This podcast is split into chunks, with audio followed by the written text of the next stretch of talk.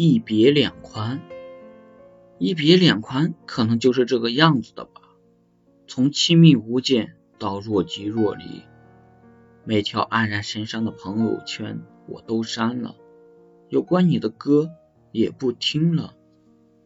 多年的感情是否一朝清算，也不再需要答案。每个人都守着各自的小确幸，东升西落，岁月静好，没有哪段感情。是没有意义的。如果在一起时的爱没让你变成更好的人，反而分开后的恨让你变得更好了，那其实也挺好。从今以后，好好生活吧。